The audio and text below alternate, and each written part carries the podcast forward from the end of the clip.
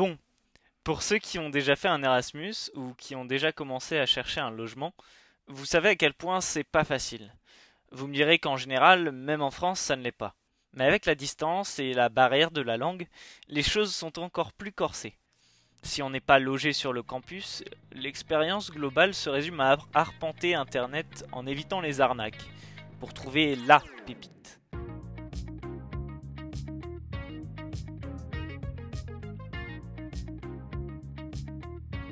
Alors, comment se sont débrouillés nos chroniqueurs? C'est ce qu'on va voir avec Maxine qui nous emmènera du côté des USA. Bonjour Maxine. Hello. Ensuite, on revient en Europe avec Jade, en Angleterre. Hello Jade. Hello. Direction nos voisins de l'autre côté des Alpes avec Axel. Ciao tutti. Et enfin moi, François, votre humble animateur, je vous emmènerai en Irlande. Mais d'abord, petit tour dans l'actu de nos pays respectifs. Bonjour Maxine, tu te trouves aux États-Unis?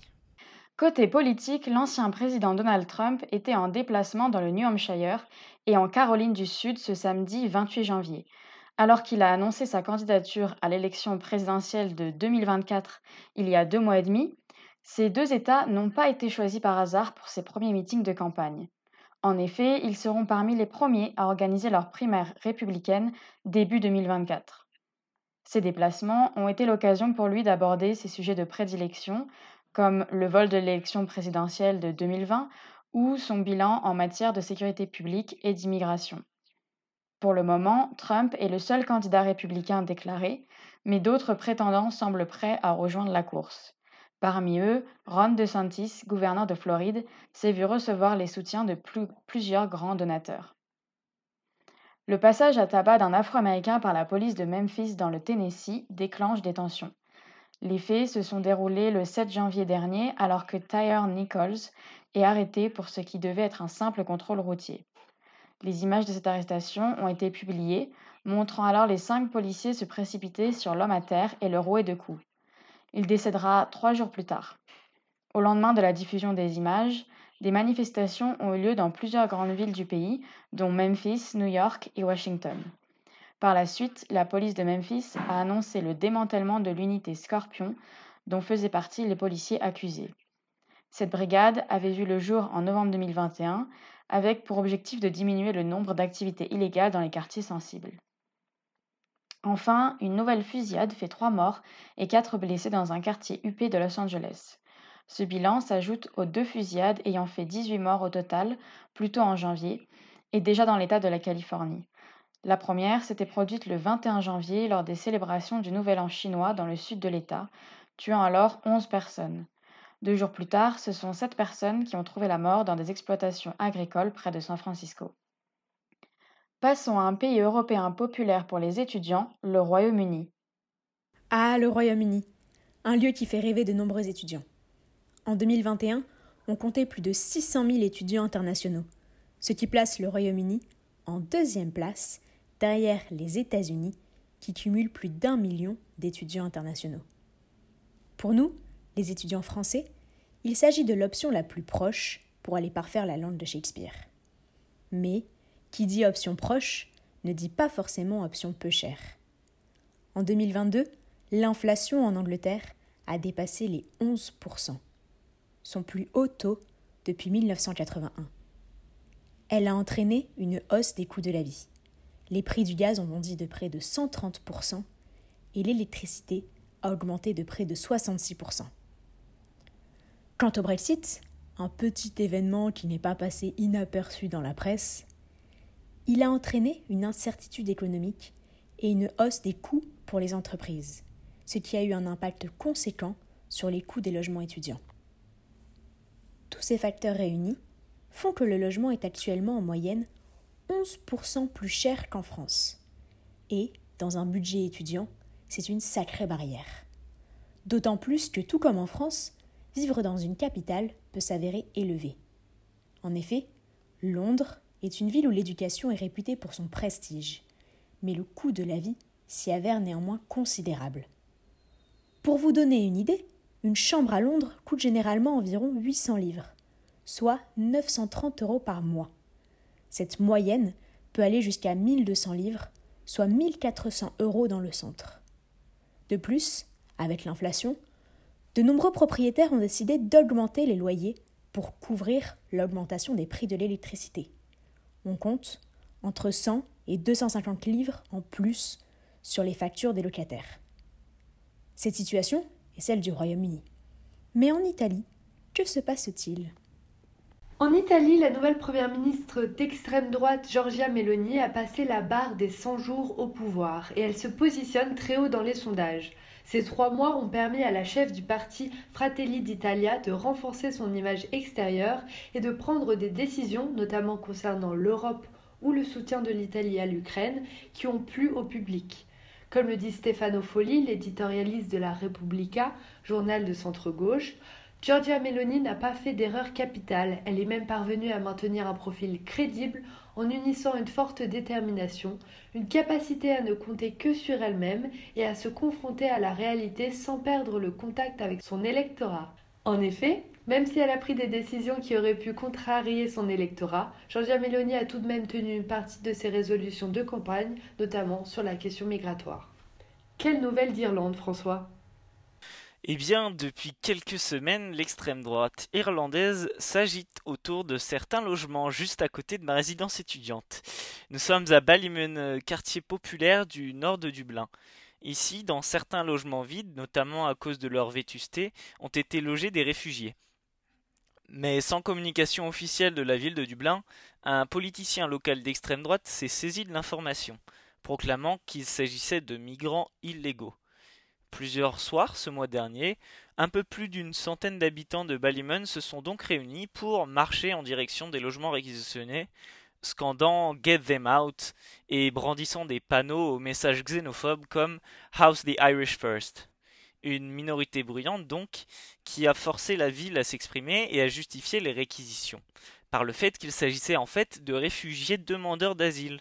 À l'approche des commémorations de l'Holocauste, le Premier ministre irlandais Leo Varadkar appelle ses concitoyens à, je cite, ne pas laisser la place aux rhétoriques d'extrême droite. Merci à toutes pour ce tour d'horizon de l'actu mondiale. Il est maintenant temps d'aborder le sujet principal de cet épisode, le logement. Quelque chose qui nous concerne tous, en mobilité ou non. On va donc voir ce qu'il en est dans nos pays respectifs. Aux États-Unis, Maxine réside sur le campus dans une résidence universitaire typique américaine. Aux États-Unis, les campus universitaires forment de vraies villes. Les étudiants ont la possibilité de loger sur le campus ou en dehors. Certains restent vivre chez leurs parents et font le trajet tous les jours pour aller à l'université, mais ça reste quand même assez rare.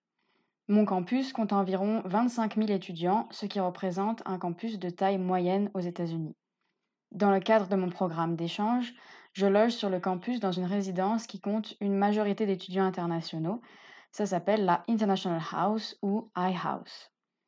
Je n'ai donc pas eu à faire de véritables recherches de logement puisque j'étais automatiquement placé dans cette résidence avec mon programme. Je partage un petit appartement avec une autre étudiante espagnole. L'avantage de cette résidence, c'est qu'on a une petite cuisine, ce qui nous permet de cuisiner nos repas, et on partage une salle de bain à deux quand d'autres résidences disposent de sanitaires partagés par un plus grand nombre d'étudiants, comme un étage entier. À mon arrivée, l'appartement était meublé, mais avec ma colocataire, on a quand même dû acheter des équipements pour la cuisine, comme les casseroles, les poêles, les couverts, les produits d'entretien, et aussi pour notre chambre. On trouvait ça dommage que l'université ne mette pas en place un système de dons ou de revente d'équipements, car on a dû tout acheter neuf et on sait qu'on va sûrement pas pouvoir tout rapporter chez nous à la fin du semestre.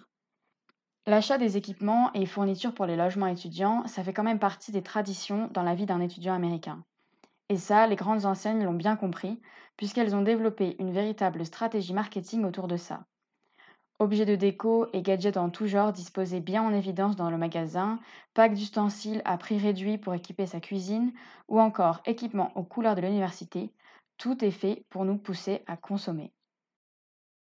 Retour au Royaume-Uni où de nombreux types de logements s'offrent aux étudiants. Vous le savez maintenant, le Royaume-Uni est un pays connu pour son coût de la vie élevé. Cependant, il existe de nombreux types de logements étudiants en Angleterre. Et si vous vous éloignez de Londres, les prix seront assez similaires aux loyers français. Par exemple, un mois de loyer en colocation dans la ville de Canterbury dans le sud-est de l'Angleterre peut vous revenir à 500 euros, charges comprises, ce qui équivaut à peu près à un mois de loyer à Lille. Parmi les différents types de logements, les cités universitaires sont souvent la première option pour les étudiants qui cherchent un logement. Elles sont gérées par les universités et proposent des chambres individuelles ou des chambres partagées avec d'autres étudiants. Elles offrent souvent un environnement social stimulant avec de nombreuses activités organisées telles que des projections de cinéma en plein air ou des soirées jeux vidéo. De plus, décider de résider sur le campus vous garantit de vous trouver à 5 minutes de vos salles de cours. Pas d'excuses pour sécher. Cependant, elles peuvent être plus coûteuses que d'autres options et il est important de s'inscrire à temps pour être sûr d'obtenir une place. D'un autre côté, les colocations sont une autre option populaire. Elles permettent de partager un appartement avec d'autres étudiants et de réduire les coûts de logement. Il est néanmoins crucial de choisir ses colocataires avec soin pour éviter les conflits futurs. À moins de tomber sur un miracle, prévoyez plusieurs mois de recherche pour trouver la colocation parfaite. D'un autre côté, certains choisissent de vivre dans des appartements privés.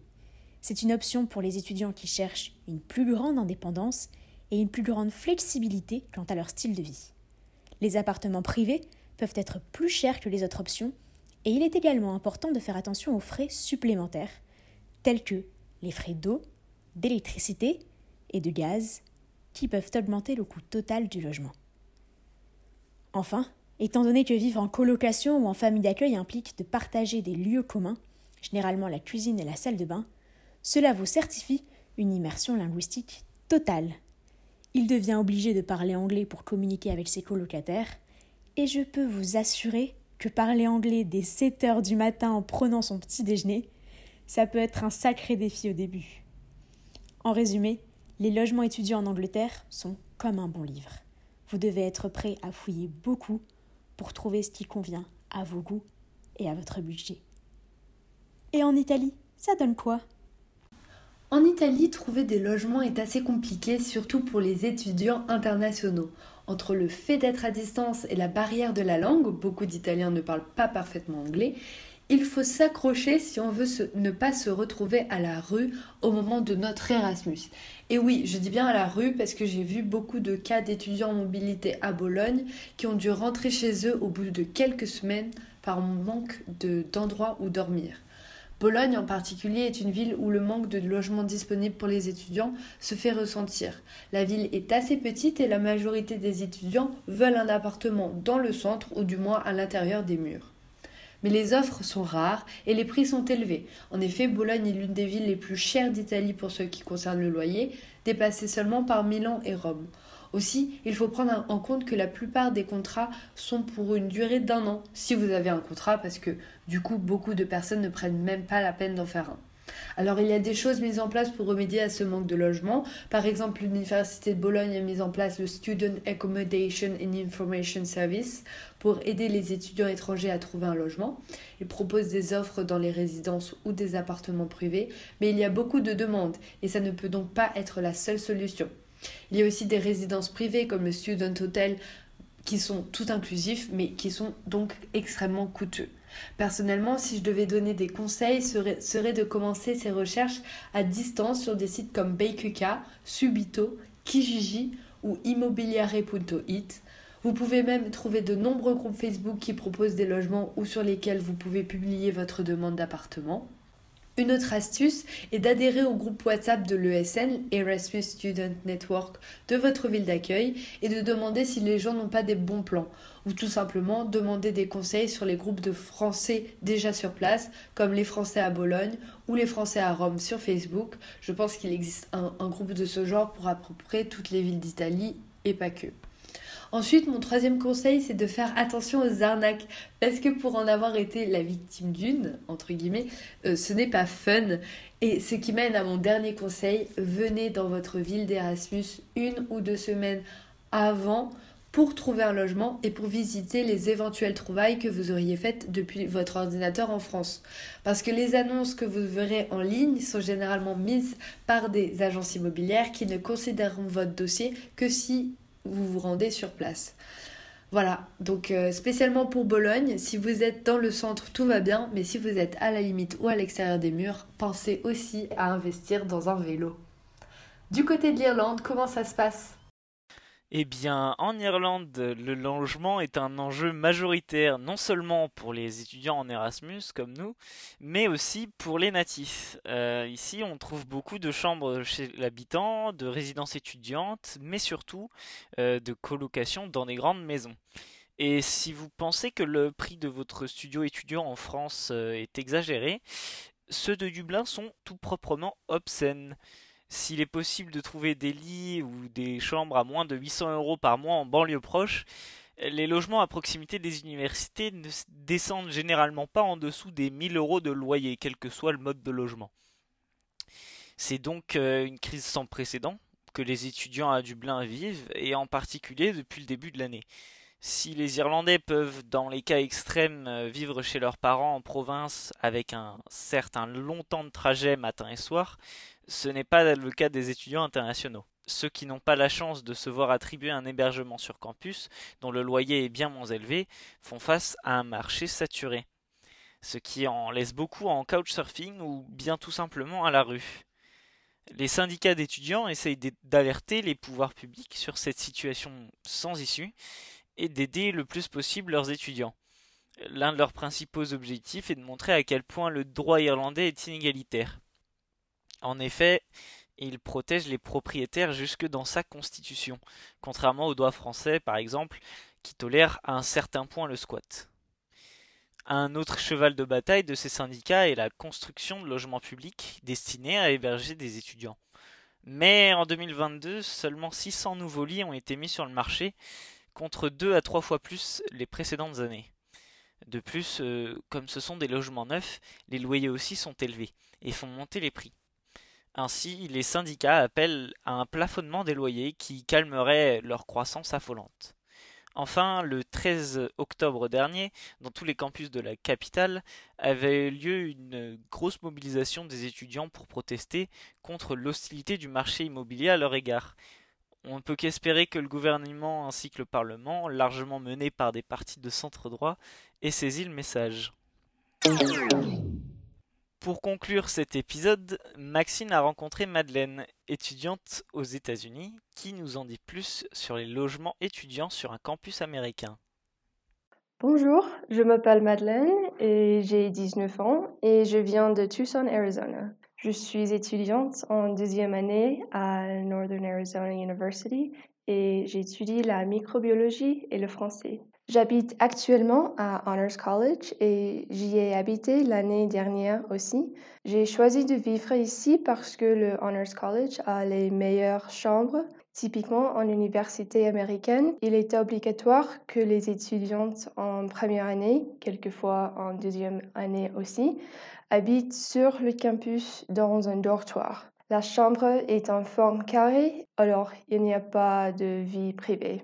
Dans ce style de dortoir, les salles de bain sont partagées et se trouvent dans les couloirs, donc je pense que ce style n'est pas très pratique. Le Honors College est différent des autres parce qu'il y a l'option d'avoir une chambre privée, mais elles sont très limitées. Du coup, j'habite dans une chambre partagée, mais c'est pas mal du tout parce que chaque salle à Honors College ont une salle de bain, et le style de la salle est aussi un peu différent parce qu'il n'est pas en forme carrée, il y a beaucoup plus d'espace et la salle est moderne.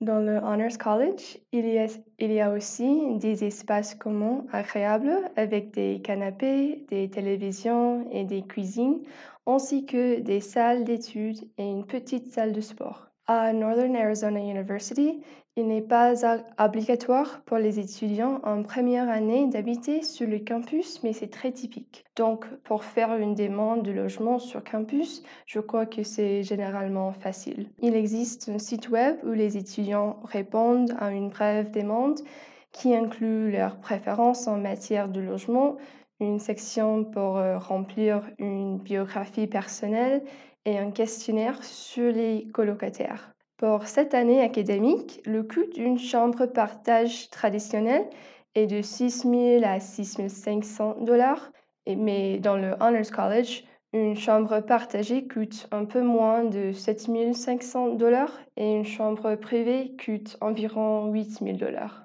Je crois qu'il y a plus d'avantages que d'inconvénients d'habiter en campus parce qu'il est plus facile de rencontrer d'autres étudiants. Il y a toujours des événements et c'est généralement plus sécurisé. Je pense que les principaux inconvénients sont de ne pas avoir de chambre privée, d'avoir des salles de bain communes et de, et de potentiels mauvaises colocataires. Le jour de s'installer est très intense car il y a habituellement les cinq jours avant le début des cours prévus pour que tous les étudiants puissent émanager.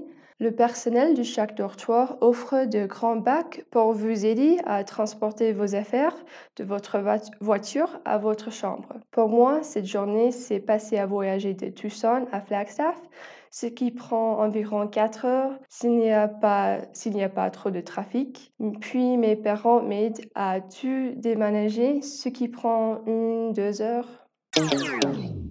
Et c'est ainsi que s'achève euh, ce premier épisode régulier de la deuxième saison du podcast. Merci à nos chroniqueuses, Maxine. Bye, see you soon. Jade. Goodbye. Axel. Arrivederci et merci à vous de nous avoir écoutés. On se donne rendez-vous très bientôt pour un prochain épisode sur le rapport à la santé mentale. C'était François pour Les Quatre Coins du Monde, un podcast Paper News. Bye